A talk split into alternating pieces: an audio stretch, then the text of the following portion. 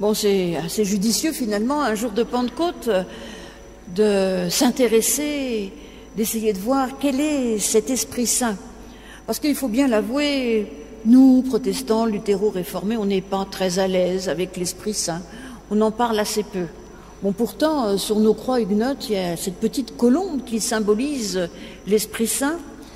Mais c'est vrai qu'on en parle assez peu, on prêche assez peu, et parfois même on se méfie des églises qui sont euh, trop proches de cet esprit, en tout cas des églises dites pentecôtistes, pour qui euh, cet appel à l'esprit fait partie prenante de la foi et même du culte. Bon, mais pourtant, pourtant, cet esprit, il est omniprésent dans nos cultes. Au début, on appelle à l'Esprit Saint. Avant la lecture biblique, on demande à Dieu son esprit, c'est-à-dire l'Esprit Saint, pour qu'il ouvre nos cœurs, nos intelligences, afin que nous puissions comprendre ces textes que nous entendons, que ces paroles deviennent des paroles de vie pour nous et qu'elles ne laissent pas justement qu'elles ne soient pas juste des lettres mortes. Et puis à la fin du culte, de nouveaux moments de la bénédiction, l'Esprit Saint est là. Et puis dans la Bible, j'ai convoqué quatre textes, mais en réalité, euh, toute la Bible nous parle de cet esprit. Déjà, esprit, euh, c'est le mot euh, d'église pour parler de l'esprit, mais en réalité, que ce soit en hébreu ou en, grec, le mot original, c'est soit le souffle, soit le vent. Donc, euh, vous voyez qu'il est quelque chose, il est question de quelque chose de bien concret au départ et qui, eh bien, est interprété et nous est proposé comme quelque chose d'extrêmement important, quelque chose qui vient travailler nos existences, cet esprit. Donc, J'aurais pu convoquer plein de textes. Tout à l'heure, je parlais de la colombe. Eh bien oui, la colombe qui, au moment du baptême de Jésus, descend comme l'Esprit de Dieu pour, nous dire celui-ci est mon fils bien-aimé. Et puis, euh, il y a plein, plein d'autres textes où l'Esprit est là. Et d'ailleurs, l'Esprit est là au tout début. Vous l'avez entendu. Alors que tout était encore tout bohu, chaos, vide, eh bien, l'Esprit de Dieu tournoie autour de tout cela. On dit souvent qu'au commencement était la parole, c'est ce que nous dit l'évangile de Jean, et c'est ce qu'on dit souvent, parce que c'est vrai que ce tohu bohu va va pouvoir passer à l'harmonie grâce à la parole de Dieu. Mais avant la parole, il y a le souffle, il y a l'esprit. Avant même, eh bien, que l'on entende parler, que l'on entende un son, un son, il y a ce souffle, ce souffle de Dieu qui petit à petit va permettre que les choses se mettent en place aussi. Alors, pour m'intéresser à ce que c'est, à ce que pourrait être l'Esprit Saint, à ce qu'il est, eh bien, un texte m'a toujours interpellé, choqué, heurté. Vous avez entendu Jésus, Jésus qu'on dit très souvent doux, gentil, compatissant. Eh bien, Jésus qui lance cet anathème, eh bien, celui qui blasphème contre l'esprit, il ne lui sera jamais rien pardonné, ni ici-bas, ni dans ce monde à venir. Alors, dans vos Bibles, il y a marqué péché contre l'Esprit Saint. Vous savez, il y a toujours des, des paragraphes. Alors méfiez-vous des paragraphes, c'est les éditeurs qui les mettent, parce que si vous lisez bien le texte, je ne sais pas si vous l'avez entendu, en effet, Jésus parle du péché et du blasphème, mais après, il dit qui blasphème contre l'Esprit Saint. Alors blasphémer, on est de nouveau dans l'ordre de la parole. C'est une parole médisante euh, en, grec. Et puis du coup, euh, ça a pris cette, cette consonance euh, dans le langage d'église, dans le langage religieux, le blasphème, c'est une parole médisante contre Dieu. Et bah, Jésus nous dit que finalement on peut médire contre Dieu, on peut médire contre lui, mais on ne peut pas médire, on ne peut pas blasphémer contre l'Esprit Saint. On va s'intéresser donc pourquoi Jésus nous dit ça. Pourquoi Jésus le dit, et non seulement il le dit dans l'évangile de Matthieu, mais il le dit dans l'évangile de Marc, il le dit dans l'évangile de Luc, et pour ceux qui écoutent Louis Pernaud le mardi soir, une fois par mois, ou qui viennent à ces études bibliques, ces partages bibliques le vendredi après-midi, une fois par mois, eh bien vous savez qu'on le trouve également dans l'évangile de Thomas. Donc, euh, il est probable que Jésus a vraiment dit cette phrase-là, puisqu'elle nous est rapportée par diverses sources. Donc, euh, mais pourquoi la violence de cette condamnation? Cette condamnation qui en plus sort de la bouche de Jésus. C'est quand même quelque chose qui personnellement m'a beaucoup interpellé et étonné et secoué d'ailleurs aussi. Alors pour essayer de comprendre pourquoi Jésus dit ça, eh bien, petite histoire de l'esprit, donc vous l'avez, euh, j'ai commencé, l'esprit, donc euh, il donne, il donne la vie, la force, il donne la création, il permet que la création puisse advenir. Ce souffle est présent au début. C'est également le souffle. Alors là, je, tire un peu parce que dans nos Bibles, souvent, il y a marqué souffle, mais en réalité, euh, pour le coup, euh, lorsqu'on dit l'Éternel façonna l'homme de la poussière de la terre, il insuffla dans ses narines un souffle de vie. c'est bien le verbe souffler, mais c'est la laine de Dieu. Mais la laine aussi est un souffle. Dans l'Ancien Testament, donc, c'est Dieu qui est à l'origine de ce souffle, ce souffle qui fait partie intégrante de la vie humaine. D'ailleurs, ne dit-on pas encore aujourd'hui, eh bien, que lorsque l'on meurt, on rend son dernier souffle. Et il n'y a pas si longtemps, on faisait, on essayait de faire souffler pour voir s'il y avait encore de la buée, pour voir si la personne était vraiment décédée. Donc on voit que le souffle est vraiment quelque chose d'essentiel. Et puis ce qui m'interpelle aussi, c'est que le souffle, ce souffle qui dans la Bible nous vient de Dieu, eh bien, entremêle l'humain et le divin. Ce souffle de Dieu qui nous habite, qui nous rend humains, pleinement humain, ce souffle de Dieu qui va couvrir, rappelez-vous, la petite Marie au moment de l'Annonciation, ce souffle Dieu qui rend fécond également. Donc il y a toute cette idée, toute cette dynamique dans ce souffle, ce souffle créateur. Et puis, comme je le disais, le souffle, c'est le principe de vie. Et ça, on le rencontre tout au long des psaumes. Dans le psaume 104, lorsqu'il nous est dit, tu reprends leur souffle, ils expirent. Tu envoies ton souffle, ils sont créés. Parce que non seulement la vie est possible, mais c'est une vie belle, une vie créée, c'est-à-dire que c'est une vie ordonnée, qui n'est pas en plein chaos. Que ton souffle généreux me soutienne, nous dit demande également le psalmiste dans le psaume 51. Ainsi, le souffle, c'est ce qui nous donne la vie. Le souffle est créateur et il faut bien faire de la différence entre la création et ce qu'on pourrait appeler la nature, la nature humaine. La création, c'est quelque chose d'ordonné, de profondément harmonieux. La création, c'est cela. Et c'est cela que Dieu fait au début, au début de la Genèse, au début du monde. le souffle nous donne non seulement la vie, mais une vie ordonnée, une vie belle, une vie harmonieuse. Et puis l'Esprit de Dieu apparaît parfois de manière inattendue, quand Moïse reconnaît Dieu dans le buisson. Élie, le prophète Élie, qui a fait des choses extraordinaires, et malgré cela, malgré tout, il est complètement dépressif, notre pauvre Élie. Il a réussi à, vaincre 40 prophètes de Baal, il a réussi tout cela à mettre le feu au milieu de l'eau. Eh bien, non. Élie, malgré tout et contre tout, est complètement détressif, il se retire au désert. Et c'est là, lorsqu'il se retire au désert, qu'il va réussir à percevoir le souffle de Dieu dans un simple bruissement. Et c'est là, grâce à cela, grâce à ce souffle presque imperceptible, eh bien qu'il va reprendre vie et que le chaos qui est en lui va pouvoir à nouveau le conduire vers la vie, ce souffle qui va chasser ce chaos.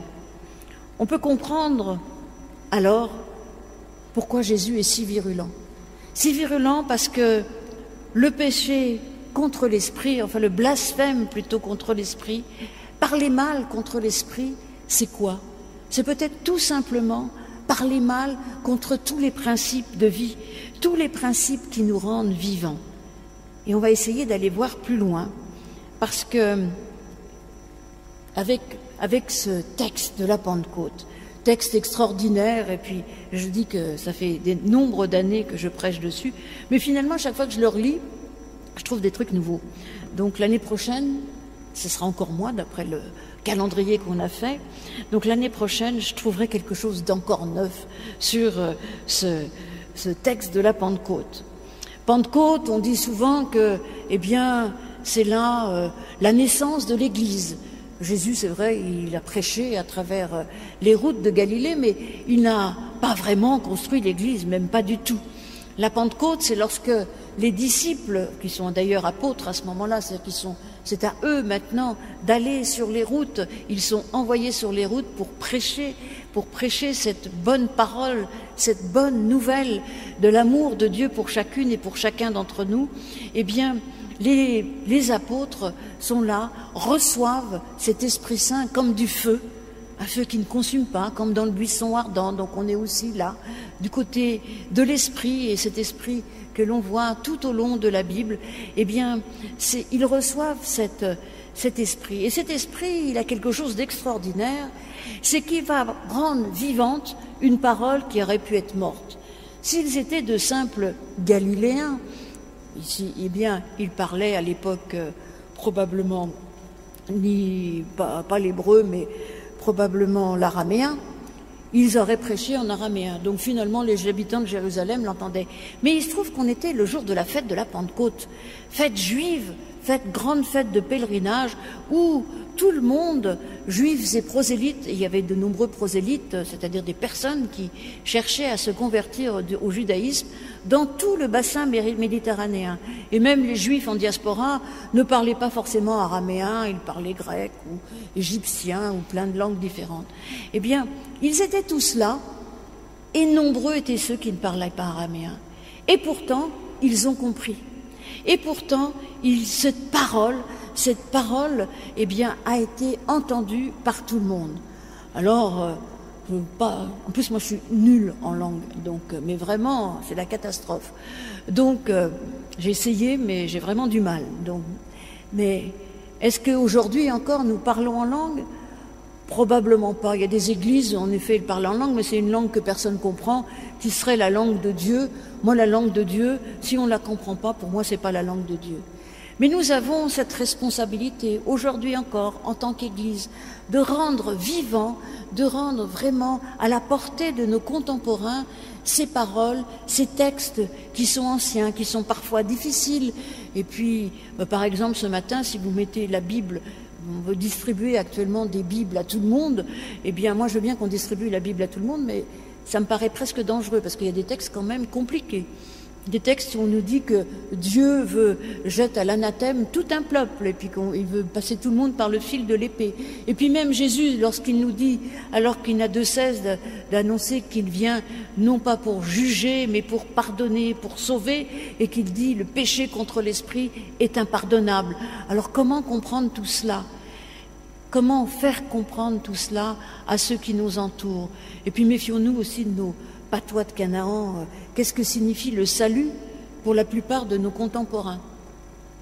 Je ne suis pas sûre que ça signifie exactement ce qu'il y a dans la Bible. Le péché, qu'est-ce que c'est le péché? Ah, certains pensent que c'est une somme de fautes. Eh bien, dans la Bible, le péché, c'est pas ça. Le péché, en réalité, il est là au cœur de notre humanité. Le péché, c'est se croire tout puissant, infaillible, croire que nous sommes notre propre source et notre propre horizon. Alors, euh, il y a plein de choses qui rentrent là-dedans. Mais le péché, déjà, c'est vouloir se prendre pour Dieu et aussi se tromper sur Dieu. Ne pas comprendre que Dieu est amour. C'est presque une donnée anthropologique. Nous sommes finis dans le temps et nous sommes finis aussi et faillibles dans notre intelligence, dans nos comportements. Donc, il y a tout cela. Et donc, euh, nous, en tant qu'Église, aujourd'hui, nous devons essayer de parler à, nos contemporains et de leur dire combien ce message d'amour est important, ce message d'amour, de paix.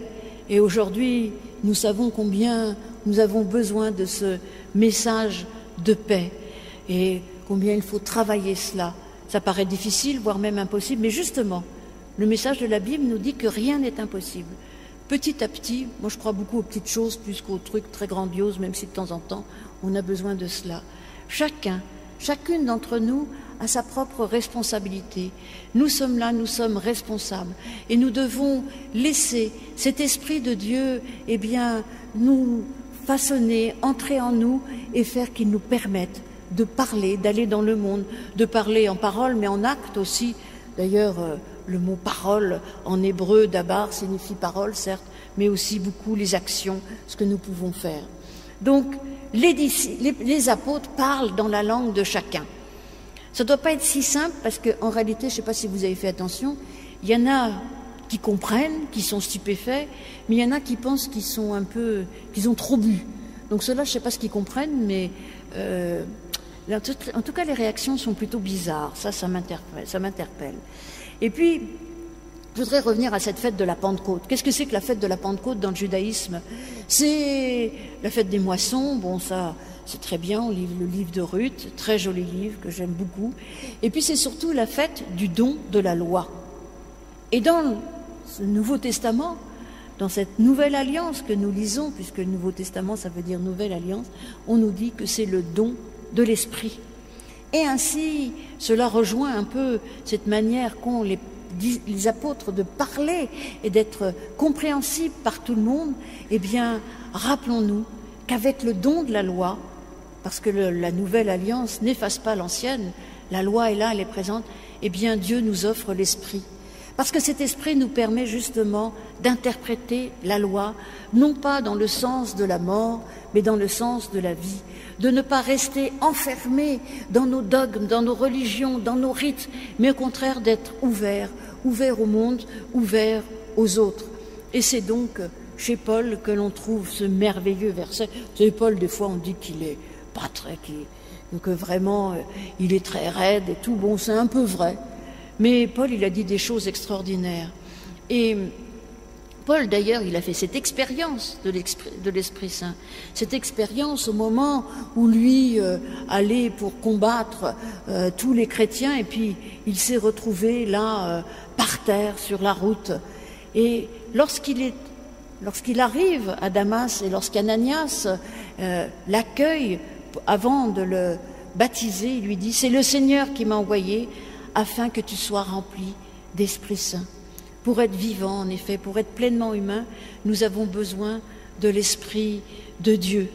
Et c'est d'ailleurs, euh, je parlais de la petite Marie tout à l'heure, je pense que pour être pleinement humain, nous avons besoin évidemment de... Nous sommes faits de chair, mais nous avons besoin de cet Esprit de Dieu. Et nous avons besoin d'être fécondés par cet Esprit Saint comme Marie a été fécondée. Et nous avons besoin de passer, de transmettre ce message à nos enfants, à ceux qui nous entourent, et de les rendre plus humains, parce que l'Esprit de Dieu est un esprit de paix, est un esprit de douceur, est un esprit dont les fruits sont merveilleux. Et ça, Paul nous le dit aussi, nous parle dans la lettre aux Galates des fruits de l'esprit qu'il oppose aux œuvres de la chair. Alors déjà, les œuvres, c'est quelque chose qui vient de nous. Les fruits, c'est quelque chose qui vient de l'arbre. Et cet arbre, c'est Dieu. Et d'ailleurs, euh, c'est pas un hasard. C'est un athème de Jésus qui dit que le, blasphème contre l'esprit ne sera jamais pardonné, et suivi de cette phrase assez étonnante, euh, petite parabole, euh, lorsque l'arbre est bon, le fruit est bon, et on reconnaît l'arbre à ses fruits. Eh bien voilà les fruits de l'esprit. Amour, joie, paix, patience, bonté, bienveillance, foi, douceur, maîtrise de soi. Il rajoute même qui peut être contre cela? En effet, les fruits de l'esprit, ce sont des fruits qui nous font vivre et qui permettent l'harmonie, qui permettent que la création reste en harmonie. Donc, l'esprit est une puissance transformatrice, une puissance de vie. Et d'ailleurs, c'est ce que nous dit Paul, l'esprit fait vivre. La lettre tue lorsqu'on reste enfermé dans nos convictions, qu'elle soit religieuse ou sociale, ou quelle qu'elle soit. Je ne dis pas qu'il faut remettre tout en cause continuellement, mais il faut essayer de se questionner encore et encore. Lorsqu'on reste enfermé dans nos convictions, eh bien, bien trop souvent, nous nous coupons des autres, nous nous coupons de Dieu. Et c'est là que l'on entend, eh bien, la lettre tue. La lettre, c'est lorsque nous sommes dans une lecture littérale de nos existences, de la Bible, donc l'Esprit fait vivre, c'est ce que nous dit exactement, c'est ce que nous dit Paul. il le dit juste après avoir dit que nous sommes ministres d'une nouvelle alliance. C'est la première fois que le terme apparaît dans le Nouveau Testament. Nouveau Testament, ce qui signifie nouvelle alliance. Nous sommes en effet ministres d'une nouvelle alliance, une alliance qui allie à la fois la loi, qui n'est pas mise de côté, bien au contraire, et l'esprit l'esprit qui fait vivre. Et puis, je vais convoquer quand même un dernier petit texte pour revenir à, pour essayer de comprendre encore et encore ce passage où Jésus nous dit que le, blasphème contre l'esprit, les paroles contre l'esprit, eh ben vous l'avez peut-être compris, les paroles contre l'esprit, les paroles, c'est les paroles contre la vie, contre le bonheur, contre la joie que Dieu nous donne. Eh bien, ces paroles contre l'esprit, cet esprit, il a presque un nom dans l'évangile de Jean.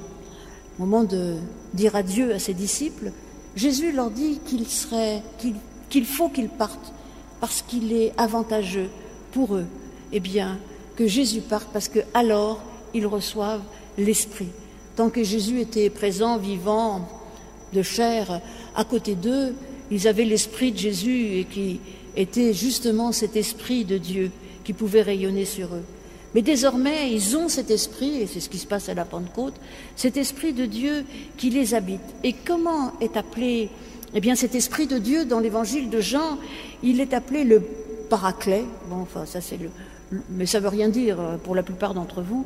Mais ça vient d'un mot euh, grec qui signifie à la fois consoler et défendre. C'est pour ça que c'est difficile de le, de le traduire. Souvent, on a le consolateur, parfois le défenseur, mais c'est les deux.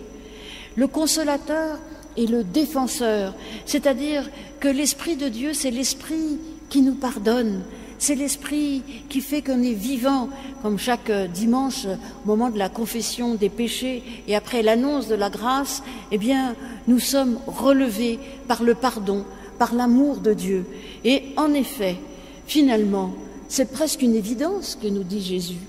Parce que si on ne croit pas au pardon, si on dit du mal contre le pardon, contre la vie, comment peut-on accepter d'être pardonné? Parce que finalement, il faut croire au pardon. Il faut croire que, le pardon est quelque chose qui nous relève dans nos vies, quelque chose qui nous met en avant et quelque chose que nous pouvons accueillir malgré tout et contre tout. Pas toujours facile de se sentir pardonné si quelquefois euh, on ne se sent pas non plus quelque part euh, coupable. Donc euh, ça, c'est une autre réflexion recevoir le pardon de Dieu, recevoir ce qui nous fait vivre, recevoir l'amour de Dieu qui nous relève, c'est-à-dire qui nous ressuscite. C'est cela, en réalité, accepter que l'Esprit de Dieu habite en nous, cet esprit qui nous vaut du bien, cet esprit qui nous console, cet esprit qui prend notre défense contre toutes les forces du mal, puisque le contraire du défenseur, euh, c'est Satan, c'est le mal incarné. Alors, euh, parce que Satan en hébreu, ça veut dire l'accusateur, mais c'est la force du mal telle qu'elle peut apparaître. Donc ainsi, l'esprit, c'est celui qui nous protège, c'est celui qui nous défend, c'est celui qui fait que nous sommes pleinement vivants, pleinement humains, que nous ne sommes pas des pauvres animaux euh, en quête de ne sais pas quoi. Nous sommes humains et nous pouvons nous offrir à Dieu et nous ouvrir aux autres. Jésus l'énonce, mais cet esprit nous invite à élargir notre champ de vision, à ne pas lire justement à la lettre, mais d'être du côté de la vie. Alors oui, c'est même pas Jésus qui nous condamne lorsqu'il énonce ça, c'est nous-mêmes qui nous condamnons lorsque nous ne sommes pas capables, eh bien, d'accepter l'amour et le pardon de Dieu. Alors oui, le pardon, c'est peut-être impardonnable, mais en tout cas, nous avons toujours la possibilité d'accepter encore et encore cet amour. Puis je terminerai en disant, puisque Paul nous dit de ne pas lire à la lettre parce que la lettre tue, eh bien peut-être que cette parole de Jésus, eh bien, est là pour, au contraire, nous, nous, empêcher d'être trop contents de cette image d'un Dieu toujours bon, toujours parfait, et qui nous dit que justement, nous avons à réfléchir sur nos actes, sur nos paroles, que justement, nous sommes là pour travailler encore et encore ces paroles, ces paroles de bonté, d'amour, de pardon, de joie, de paix. Eh bien, c'est là, ne lisons pas à la lettre, mais au contraire, acceptons ce pardon, ce pardon qui nous fait vivre, ce pardon qui nous permet d'être relevés dans notre existence et d'aller de l'avant. Amen.